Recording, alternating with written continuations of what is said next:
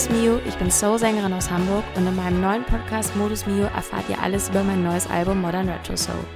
In diesem Podcast stelle ich euch die kleinen und großen Helfer hinter den Kulissen vor, nehme die Songs auseinander und nehme euch mit auf die Reise der Produktion.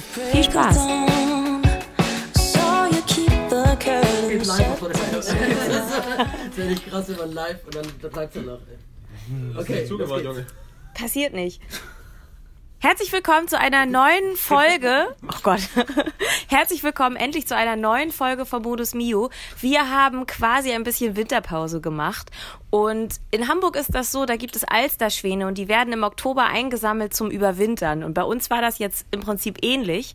Und wir sind jetzt zum Überwintern in Südamerika. Zwar nicht mit so, einem, mit so einer Alsterbarkasse gefahren ähm, sondern in Zeiten von Flugscham sind wir geflogen, weil man uns dahin geflogen hat. Aber wir sind jetzt quasi unterwegs und mit mir sind hier Tim, Jonas, Roman Schuler, der als Sub, ich sage jetzt deinen Nachnamen, weil die anderen deinen Nachnamen noch nicht kennen und Joscha kennt man nämlich schon. Joscha spielt ja sonst meistens Kies bei uns, aber der konnte nicht äh, mit nach Südamerika, weil er in Südamerika schlimme Vergehen, ähm, ja. ja. genau, also er darf halt einfach nicht mehr einreisen. Genau, deswegen musste Roman für ihn einspringen und äh, Magnus ist dabei und jetzt übergebe ich an die heutige Moderationskönigin Tim. Achso, ich wusste noch nicht, dass ich moderiere. Erstmal würde ich sagen, dass natürlich eigentlich Keith äh, äh, spielt ja mal Keith Richards, ne? oh. ja, gut, äh, Steig ein, das Ding. Ich hätte vielleicht. Naja, wir sind in Südamerika. Ich war noch nie in Südamerika. Das ist meine erste Südamerika-Erfahrung. Jo. Und äh, es ist, äh, ja, es ist für mich was Neues. So, ist, äh, ich habe jetzt keine. Wir haben jetzt schon Madrid einige, einige Sachen. Ah, Madrid ist toll. Ja. Jetzt bin ich über Madrid geflogen. Ich bin leider alleine hingeflogen. War so ein bisschen schade. Das ist natürlich auch noch mal ein bisschen schade, ja, wenn man ein bisschen Flug, wenn man Flugangst hat. Aber ähm, hat alles gut geklappt und jetzt wir sind in Panama City gelandet, wo es sehr warm war. Ja, karibisch. Von, fast. von sagen wir mal 5 Grad auf 32 Grad. Und ähm, so ist das Ganze gestartet. Dann sind wir erstmal durch den Panama-Kanal. Hat da jemand da vielleicht eine Geschichte zu? Vielleicht der Jonas? Zum Panama-Kanal? Ja, erzähl doch mal, wie waren deine Eindrücke da? Äh, meine Eindrücke waren mega. Äh, wie waren die denn? Ich weiß es gar nicht mehr. Das Wetter war noch gar nicht so doll. Das weiß ich auf jeden Fall noch. Wir haben Krokodile war, gesehen. Haben, äh, ich nicht. Das Nina hat Krokodile gesehen. War, war ein bisschen trübe Tasse. Ähm, erstaunlich war tatsächlich, das war dann eher gegen Ende, dass wir irgendwann an einen Spot kamen, bei einer Schleuse, wo irgendwie gefühlt hunderte von Leuten auf uns äh, gewartet haben, die uns mhm. zugejubelt haben, die da extra hingekommen sind, um uns irgendwie dabei zuzugucken, wie wir von Schleuse A nach B irgendwie kommen. Mhm. Sehr, sehr witzig. Ähm, genau, der Panama-Kanal. Ja, das sind wir so, glaube ich, ein oder zwei Tage, weiß ich gar nicht mehr, durchgejubelt. Ein. Ein Tag. Ähm, genau. Das war gut. Und dann wurde irgendwann das Wetter auch besser und wir haben viel äh, Sonnenstrahlen erlebt, wir haben viel gutes Essen erlebt, wir haben viel getrunken, wir haben Spaß gehabt. Wir haben auch gespielt. Wir haben auch gespielt, wir haben geprobt, wir haben gespielt, wir haben Spaß gehabt und. Ähm, wir haben Spaß gehabt. Und wir haben Magnus Spaß gehabt. Und wir haben viele krasse Sachen gesehen. Zum Beispiel im Panama-Kanal, dass nur links und rechts gefühlt ein Meter neben dem Schiff noch Platz ist. Das ist irgendwie, das habe ich, war mir nicht so klar. Ich dachte so Kanal, da fahren halt Schiffe durch, aber dass das halt bedeutet, dass die meisten Schiffe, die groß sind, dann ganz, also ja, wir sind ja nicht das breiteste Schiff, so, also, weiß nicht, das finde ich schon, das fand ich schon ganz heftig so zu sehen, wie das so funktioniert, so. Und ähm, auch sonst finde ich, ist halt einfach, wenn man in so Ländern ist, wir haben, ich finde, ein paar der schönsten und abenteuerlichsten Taxifahrten, die man so machen kann. Aber wir haben uns gesteigert von zu sechs hinten auf einem Pickup, in dem vorne noch fünf weitere Leute drin waren. Sind wir dann zu sieben Leute in einem Renault Clio. Ja. Und dann, ja, dann was von. Raus. Ich gesagt, mit, mit, ja. fünfeinhalb, weil eine Person hat den Kopf. Genau, der Kopf, der Kopf konnte nicht mehr mit ins Auto. Was another, was ich ihm gesagt habe. Er sagt, die Sarah sagt, Achtung, mein Kopf ist draußen, er soll, er soll aufpassen. Ich sage, der Kopf ist hart genug, Fahrung. Ob 10 oder 20 Leute in einem Smart sind, so. Ich glaube, die haben auch keinen TÜV hier. Nee, glaube ich auch nicht. Ähm, ich hätte gerne zwei Taxis. Ja, steig doch ein. Genau. Ja, wie?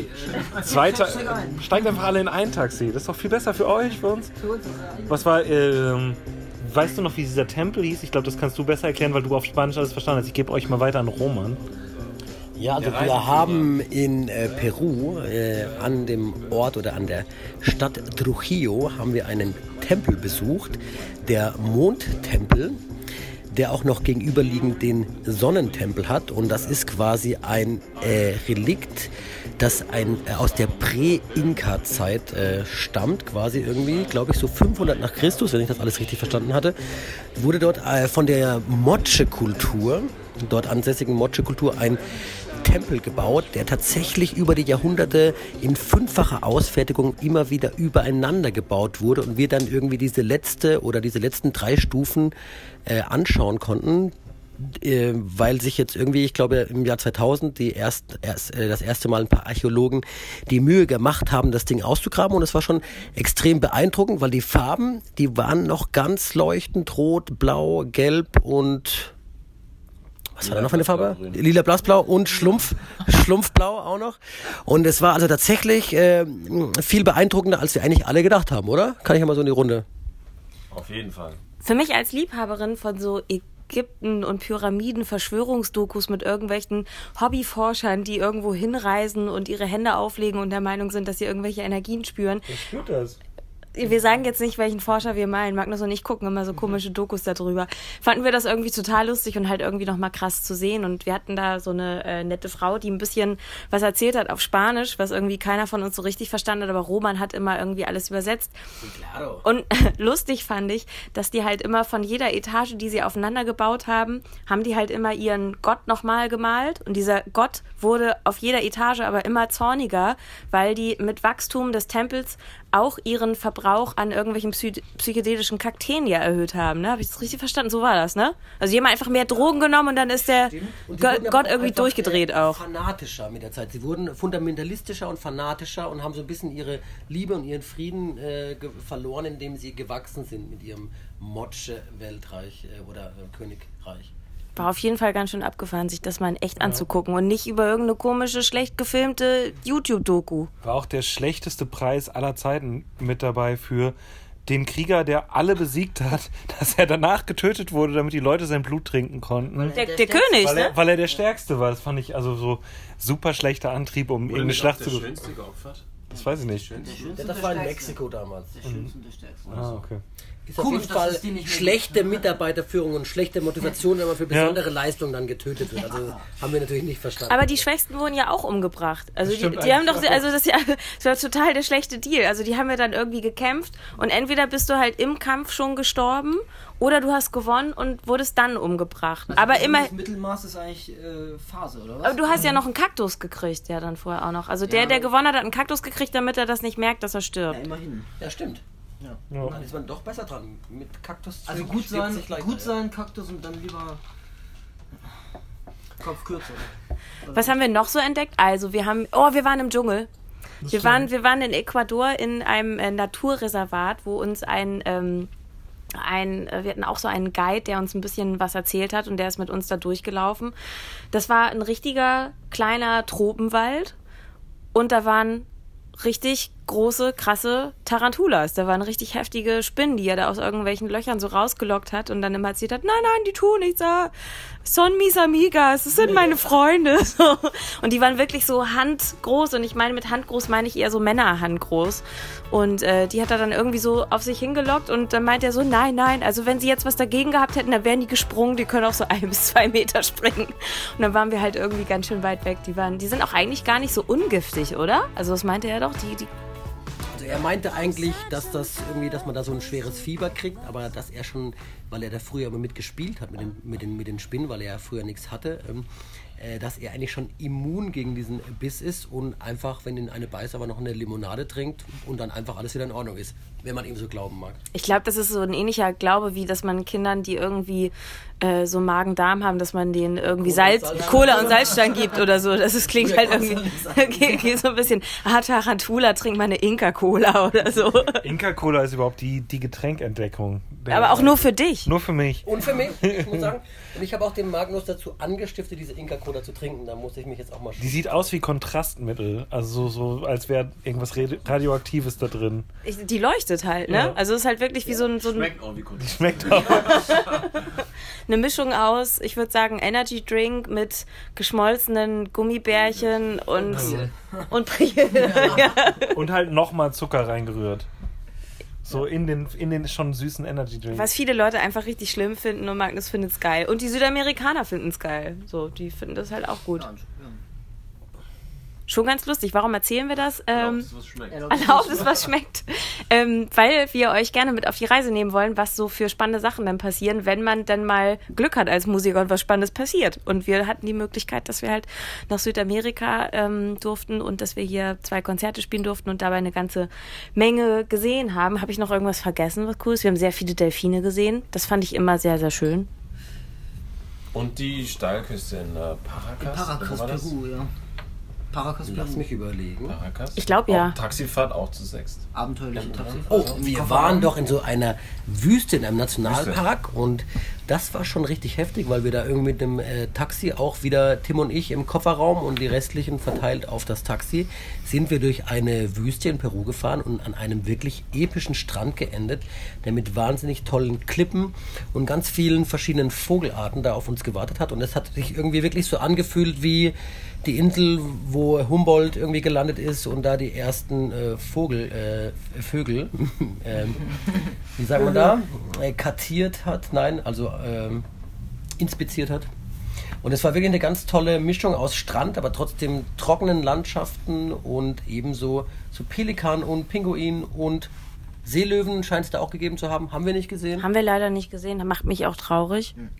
Aber Markus und ich waren ja auch noch da am Strand. Ne? als Pelikane oder als Seelöwe ist jetzt die Frage. Interpretationssache. Flamingos, wir standen auf einem Bein den ganzen Tag. Schon ganz, rosa. Flamingos. Das schneiden wir vielleicht raus. vielleicht auch nicht. Ja. Ja, ansonsten äh, geht es uns hier gut. Man kümmert sich sehr gut um uns und äh, alle Leute sind ganz nett hier. Und äh, wir haben schöne Konzerte gespielt und jetzt dürfen wir noch anderthalb Tage entspannen, bevor es wieder zurück nach Hamburg geht und dann das Jahr 2020 so richtig startet. Ich glaube, es ist Scheißwetter in Hamburg, aber damit muss man jetzt erstmal klarkommen. Wir haben zumindest zwei Wochen von dem schlechten Wetter überstanden. Das Positive sehen, finde ich auch. Ja. Genau. Auf jeden Fall.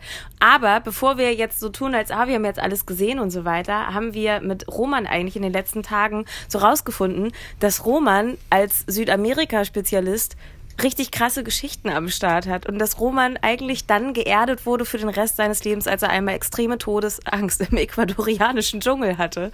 Und das ist eigentlich eine Geschichte, die wir so gerne hören würden und die Roman jetzt einfach nochmal selber erzählen muss, weil sie so unglaublich ist. Ich kann sie jetzt nicht theatralischer anmoderieren? Also ich muss euch zuerst fragen, wollt ihr die Geschichte in fünf Minuten, in zehn Minuten, in 15 Minuten oder in einer Stunde haben? Wo steht denn der Podcast von der Zeit her? Also wir sind jetzt bei äh, 15 Minuten. Ja, mal 15 Minuten. 15 Minuten, das okay. ist ja schon fast lang. Wir, wir machen sportliche Versuch mal, mich zwischen 5 und 10 Minuten aufzuhalten. So wie du es fühlst. Aber ich werde mal sehen, wie weit ich mich in die Geschichte reinsteige. Es ist auf jeden Fall the story of my life. Ich habe die schon vielen Leuten erzählt. Mhm und die ist immer gut angekommen. Du weinst auch ein bisschen. Ui, ja, okay. da kommen gerade ein paar Tränen. Ja, ja, ich sehe es schon. Also, äh, wir sind eigentlich darauf gekommen, auf diese Geschichte, weil dieser Dschungel, den wir besucht haben, mich äh, sehr an diese Geschichte erinnert hat, weil da sah es nämlich genauso aus. Und ich habe nach meinem ersten Studium eine Auslandsreise gemacht nach Costa Rica und nach Ecuador. Und auf den Tipp eines guten Freundes bin ich dann für einen Monat nach Ecuador in den Amazonias-Dschungel gefahren, um dort in einem Indianerdorf ein Volunteering zu machen. Volunteering heißt einfach, ich wohne dort einen Monat und helfe einfach dort dem äh, Dorf, in dem ich gelebt habe, einfach bei den alltäglichen äh, Tätigkeiten, was dann eben dort ist, äh, Holz äh, zurechtsägen, um äh, Holzhütten zu bauen, äh, Sachen zu ernten und äh, sonstige Tätigkeiten. Und ich bin dort angekommen und ich war wirklich den ersten, ich hatte eine Nacht dort verbracht und bin dann am ersten Tag mit äh, meinen wie soll man das jetzt sagen, mit meinen Ja, mit meinem in, Indianer, äh, wie soll man sagen, in deinem Stamm. Mit meinem Stamm, ja. Bin mit, ich jetzt, mit meiner Hut, ja genau, mit meiner Hut. Auf Geheiß von Jaime, meinem ähm, Volontiervater, nenne ich das jetzt einfach mal, äh, sind wir einfach zu, durch den Dschungel zwei Stunden gelaufen zu einer Plantage, wie sie mir dort alles erklärt haben. Mein Spanisch war auch noch etwas brüchig, muss ich zugeben. Aber wir sind zu einer Plantage in den Dschungel äh, gezogen mit einem alten Ackergaul zusammen, um dort äh, äh, Yucca-Wurzeln, die dort angebaut wurden, äh, zu ernten. Und das haben wir dann gemacht. Ich bin am ersten Tag zwei Stunden durch den Dschungel gelaufen, fand das auch alles relativ faszinierend und war eben in einer äh, Gruppe mit äh, Unterwegs. Und wir sind dann nach zwei Stunden angekommen, haben dann dort unsere äh, Yucca-Wurzeln aus der Erde gezogen, Säcke gefüllt und ähm, dann... Ja, immer. Also Yucca-Wurzel, das ist so sowas wie Süßkartoffel bloß heller und ein bisschen faserig. Und das kocht man dann genauso wie eine Kartoffel, aber man zieht das eben wie so eine Rübe auch aus dem, aus dem Acker raus. Und das ist dort quasi jetzt hier in, in Südamerika, ist das so ein Volksnahrungsmittel. Also es gibt so äh, Reis, Kartoffel, Mais und diese Yucca-Wurzel. Also es wird einfach, es ist ein Grundnahrungsmittel dort. Schmeckt auch richtig geil, muss ich sagen. Wundert man sich eigentlich, warum es das überhaupt in Europa war, warum man das da noch nie gesehen hat. Aber halten wir uns nicht länger mit der Yucca-Wurzel auf. Weil jetzt wird's nämlich richtig interessant, wird's jetzt nämlich. Naja, auf jeden Fall, wir haben die Säcke eingepackt und plötzlich äh, hören meine Indianerkollegen äh, von weiter Ferne, hören die aus dem Busch so ein paar Schreie oder Rufe. Und die. Äh, ich mache das dann nochmal vor, ja. Also die Jungs haben die Ohren gespitzt und sagt mir dann, ey, unsere Kollegen rufen uns, wir müssen jetzt ein paar Gürteltiere jagen.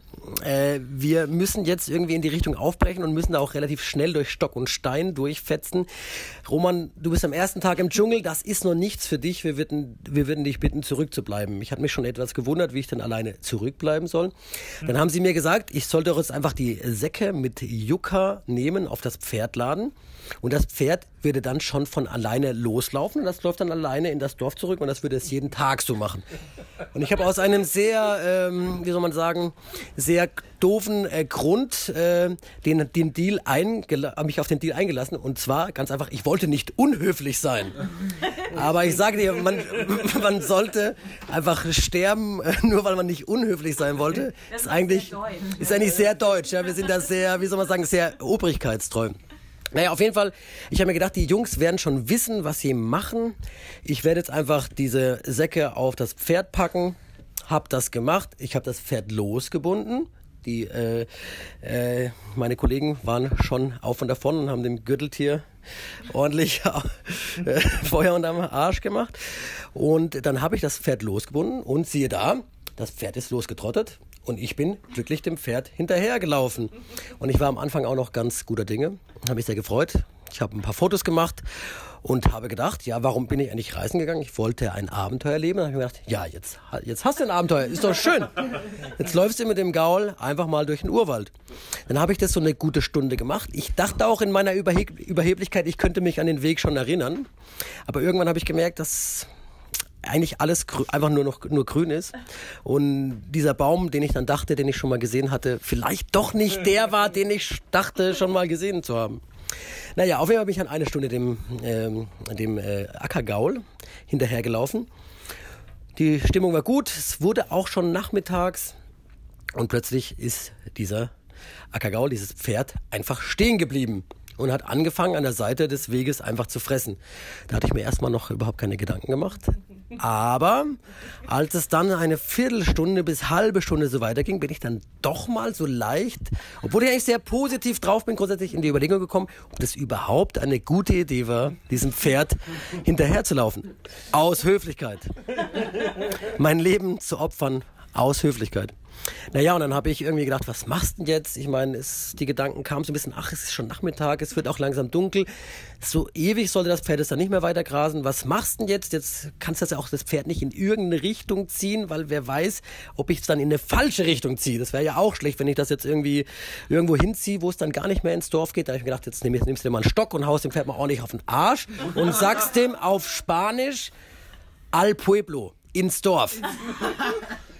Also, ja, gesagt, getan. Ihr wolltet doch auch die 10-Minuten-Version. Ja, die beinhaltet auch noch ein paar besondere Features. Ich habe das Pferd geschlagen, das erste Mal in meinem Leben, aus Todesangst. Nein, Todesangst hatte ich noch nicht. Aus Höflichkeit habe ich das Pferd geschlagen, weil ich ja es ins Dorf bringen wollte und habe ihm ins Ohr gebrüllt, al pueblo, por favor.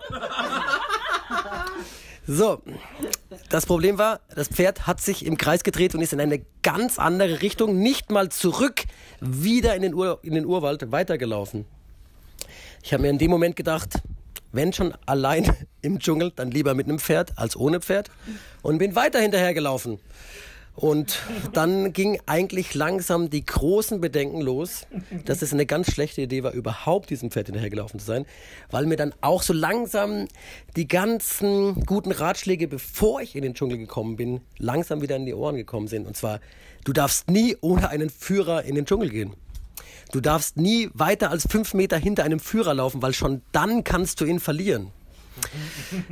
Im Amazonasgebiet gibt es die giftigsten Schlangen weltweit. Zum Beispiel den, die Bus, Buschmeisterschlange, die, wenn man in ihr Territorium reinläuft, einen anspringt mit einem Todesbiss. Weil sie halt auch ein Buschmeister ist. Weil sie der Buschmeister ist. Ja. Und ich bin halt einfach nicht der Buschmeister, sondern der der, der Hausmeister oder der, der, wie soll man sagen, der Stadtmeister, Bürgermeister, eventuell aber auf jeden Fall kein Buschmeister. Die Bedenken kamen und das Pferd ist gelaufen und ist nach ein paar Metern einfach wieder stehen geblieben und hat sich einfach nicht bewegt. Und dann ging es bei mir langsam los, dass tatsächlich, muss ich jetzt bei allem Humor sagen, es hat sich langsam die Angst eingeschlichen, dass ich jetzt alleine mit diesem Pferd im Dschungel verenden werde. Und das ging so über ein, zwei Stunden und da hat sich tatsächlich so eine richtige Verzweiflung angesammelt, weil ich einfach nicht mehr wusste, was ich machen soll. Und ja, da, da kam so richtige Angst. Da ist auch so ein bisschen so mein Leben so vor mir abgelaufen und ob ich jetzt irgendwie die richtigen Entscheidungen getroffen habe. Also das heißt, es wurde tatsächlich richtig dramatisch, weil es wurde langsam dunkel und dann die Überlegung, was machst du, wenn du hier übernachten musst? Was isst du? Was, äh, also diese ganzen Abgleich mit den ganzen Filmen, die man auch jemals gesehen hat hier, Castaway und Co. Wie wird das jetzt? Ist das jetzt plötzlich für dich Realität, was du eigentlich nie geglaubt hast, dass jemals passiert?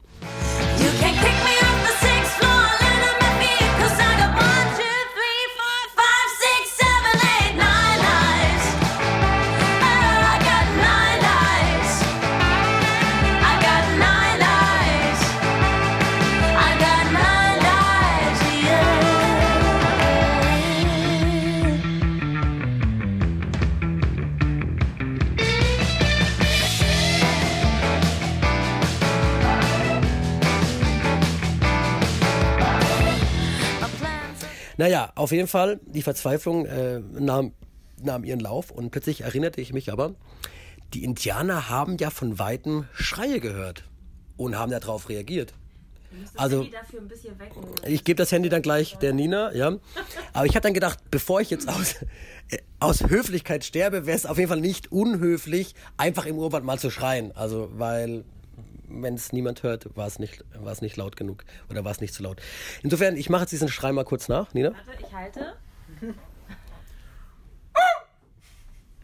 ja, also das ja. Äh, hat es jetzt übersteuert, ja. ja also das war jetzt einer dieser Schreie in, äh, sage ich mal, 20 Prozent der Lautstärke, die ich aus Todesangst. Äh, das klingt aber auch ein bisschen wie wenn man, wenn man, wenn man einen Hund versehentlich auf Fuß tritt. Ja. Mhm.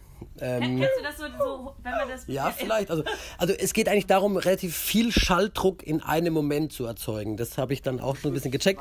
Ah ich habe dann quasi diese äh, Stöhnbrunft, äh, in den Urwald ausgesendet. Und da ist aber tatsächlich auch, ich musste da relativ hartnäckig sein, da ist zehn Minuten bis eine Viertelstunde nichts passiert. Aber ich habe aus Verzweiflung weiter, äh, weitergerufen. Und nach einer Viertelstunde gab es ganz weit hinten aus dem, Ur aus dem Ringwald tatsächlich eine Antwort. Und das war auf jeden Fall ein richtig krasser Moment. Dann ähm, haben wir uns da weiterhin gegen, äh, gegen zugeschrien. Und das kam auch ein bisschen näher. Und ich äh, fühlte mich schon erlöst und äh, plötzlich stand wie aus dem Nichts hinter mir ein achtjähriger Junge, der mich anschaut und mich einfach auslacht, weil er mir äh, quasi vorgesungen hat auf Spanisch, Roman hat Angst vor dem Regenwald. Roman hat Angst vor dem Regenwald. Und ich war, äh, ich war gefangen zwischen Todesangst, Erleichterung und enormer Wut dass ich mir diesen kleinen Jungen, obwohl er mich ja eigentlich gerettet hat, erstmal auf gebrochenem Spanisch erklärt habe. Ich mache das mal auf Deutsch vor. Du weißt nix. Pferd kann nix. Kommen du mal nach Berlin und finden dich in Berlin ohne Fahrkarte zurecht, ohne Stadtplan. Ich erst einmal im Dschungel, ich nix verstehen, Spuren lesen. So ungefähr mag das für diesen kleinen Jungen geklungen haben. Er hat mir dann auch noch erzählt, dass sie gedacht haben, ich wäre eine Frau, weil ich so hoch geschrien habe.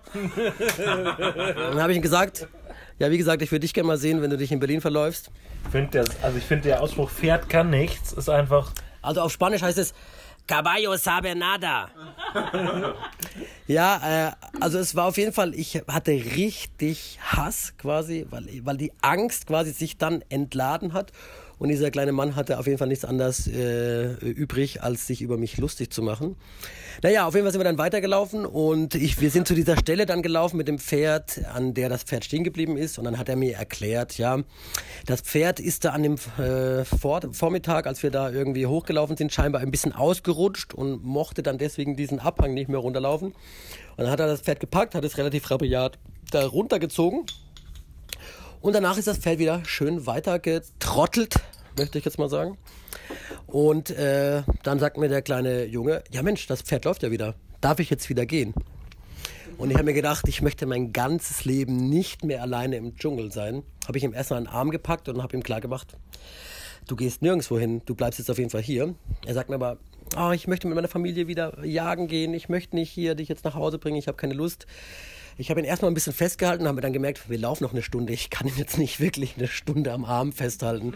Das wird, das ist eigentlich ein bisschen zu heftig. Und dann habe ich mir überlegt. Meinst du, das Dschungeljugendamt wäre gekommen? Wenn es das hier gibt?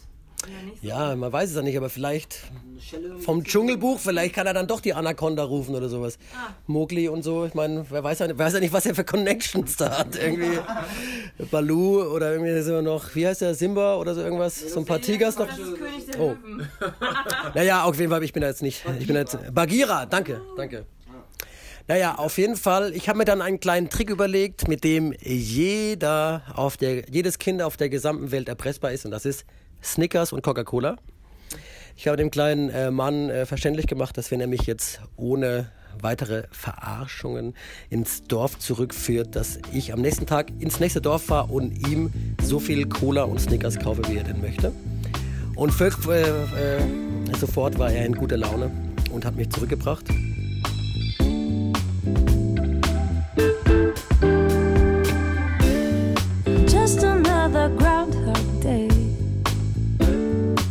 Deja vu in my way. Turning in a bunch of white eyes. Though I just wanna make things right. Every time my life's in line. And everything seems to be fine. The weary turn aside of me.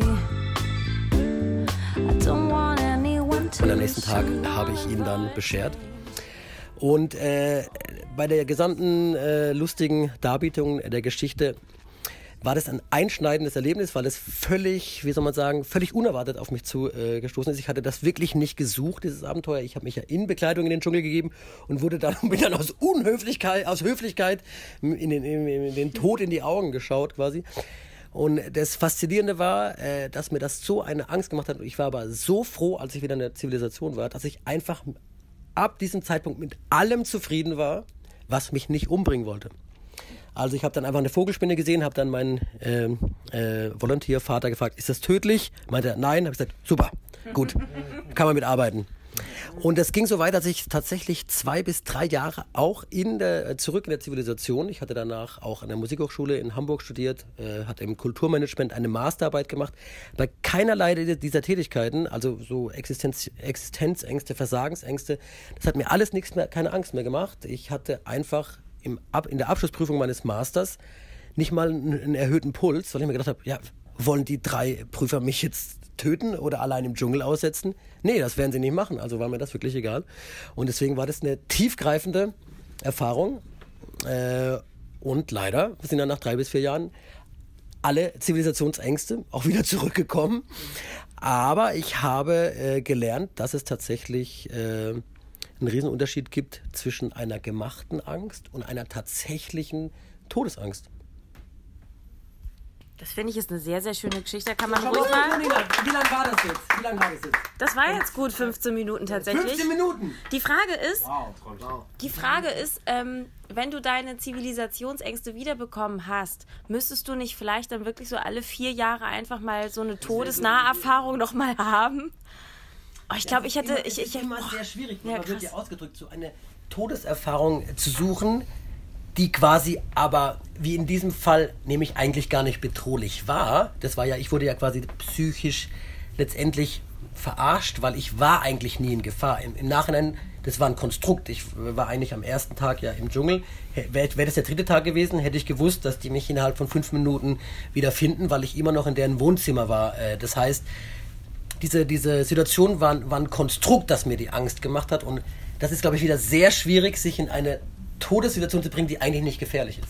Wenn du verstehst, was ich meine. Also, ich könnte jetzt auf ein Haus draufstehen im 22. Stock, aber wenn ich dann runterfalle, bin ich ja wirklich tot. Das stimmt. Insofern ist das, glaube ich, so eine Situation zu finden, wenn ich mir jetzt so recht darüber überlege, ist sehr, sehr schwierig. Also, Ich finde es auf jeden Fall so mutig, dass du überhaupt diese Zeit im Dschungel mal so freiwillig gemacht hast, weil du hast ja noch so viele andere gruselige Sachen erzählt, wie dass du nachts aufwachst und irgendwas äh, klappert und macht Geräusche und dann machst du die Taschenlampe an und dann hängt da irgendwie ein Huhn irgendwie mitten in deinem Zimmer rum, weil es irgendwie reingekommen ist. Und das gibt ja so viele Momente, wo man sich ja einfach so erschrecken würde. Das wäre halt einfach so gar nichts für mich. Ich war halt schon völlig fertig in dem Dschungel, als er da seine Tarantula halt einmal aus diesem, dieser Höhle rausgeholt hat und dann erzählt hat, dass die springen kann.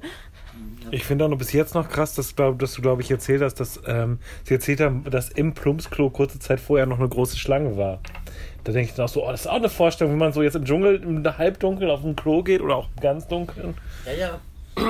Man, also ich habe tatsächlich die, die, die, diese Reise angetreten, weil ich eigentlich generell neugierig bin und auch in, der, in dem Lebensabschnitt wirklich Lust hatte auf was Neues.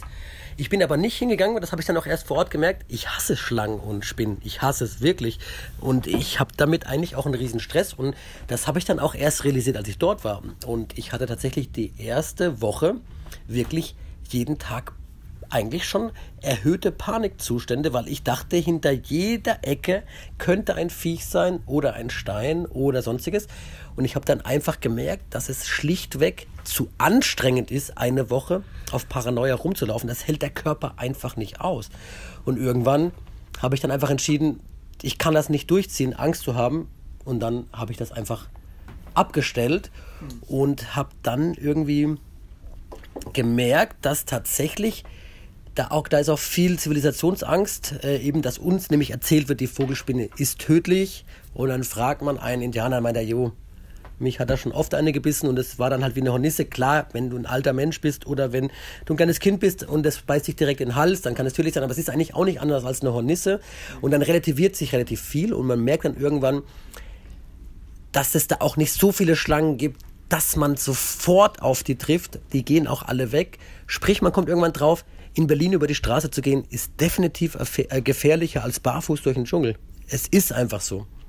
Die eng, äh, die, die, das sind keine aggressiven Momente eigentlich. Also das heißt, diese Tiere gehen nicht auf dich zu oder greifen dich an. Das ist einfach völliger Quatsch. Es sei denn, man trifft die Buschmeister. Die Buschmeister, ja, das habe ich vorhin auch ein bisschen aufgebaut. Ich habe das aber tatsächlich nachgelesen. Ich wollte eigentlich nur sagen, dass in meinem Kopf diese Buschmeister-Schlange, weil ich das im Reiseführer gelesen habe, existiert hat.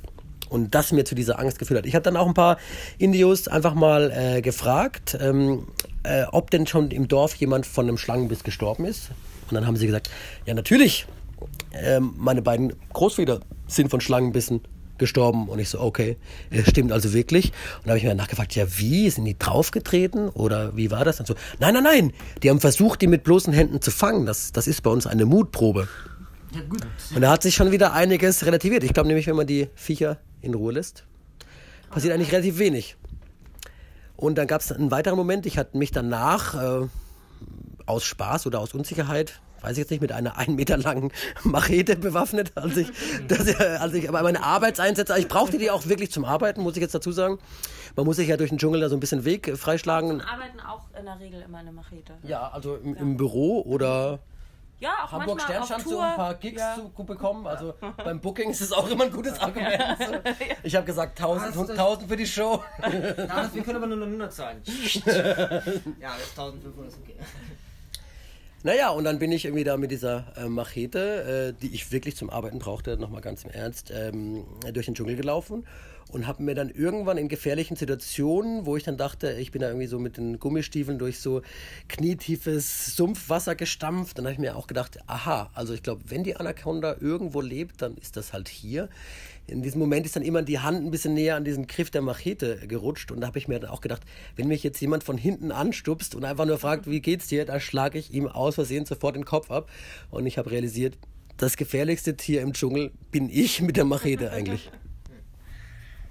Ich fand das alles sehr schön, oder? Wollt ihr noch mal irgendwie letzte Worte zu unserer Reise? Ja, ich finde, wir zu müssen das wieder jetzt zurück, zurückbringen zu. Ja, wir sind leider, wir sind auf jeden Fall überhaupt ganz weit weg vom Dschungel und sehr nah in der Wir Zivilisation. kommen, wir kommen jetzt ja auch wieder zurück und ich, nächste Woche spielen wir in Osnabrück. Da kann alles, passieren- kann alles passieren. Panama, Also, Osnabrück, ne? Da muss man einfach so, also ähm, Januar, also irgendwie so die, die Wintertour. Pan Panama, Peru, Osnabrück, Bad Ist eine, Homburg. ist ist eine Studentenstadt. Also Tim, du hast da studiert. Osnabrück Lagerhalle, ja. Ja. Schöner Laden, ich kenne den von, von früher, aus dem Studium. Äh, wir haben da immer unsere Abschlusskonzerte gehabt und es ist ein toller Laden. Da können wir uns drauf freuen. nicht kein ungefährlicher Laden. Kein ungefährlicher Laden. Ich weiß nicht. Teuflische Cocktails. Nein, das wird toll. Also da. Äh, das ist, ist nett. Sehr schön. Nein, das muss ich schon sagen. Ja, hier sind große Strombe Stromberg-Fans im Moment, ne? Man kann jetzt vielleicht schon ankündigen, dass wir werden, äh, es wird ein Gig mit Hotelübernachtung sein und wir werden in deiner ehemaligen Stammkneipe versacken nach Ja, dem das Gig. Tiefenrausch. Großartig. Wir Tiefenrausch? werden ins Tiefenrausch gehen und wir werden einen russisch Koks trinken. Was ist das? Das ist ein ähm, 43er Likör Bis dahin gut? mit Korn, Äh, einer Orangenscheibe und Zimt oben drauf. Ja. Ja, sehr lecker. Wirklich zu empfehlen. okay. Und die Angst davor, die haben wir uns erfolgreich abtrainiert. Weil auf wir wissen, wir Reise. werden davon, wir werden davon nicht sterben. Ja.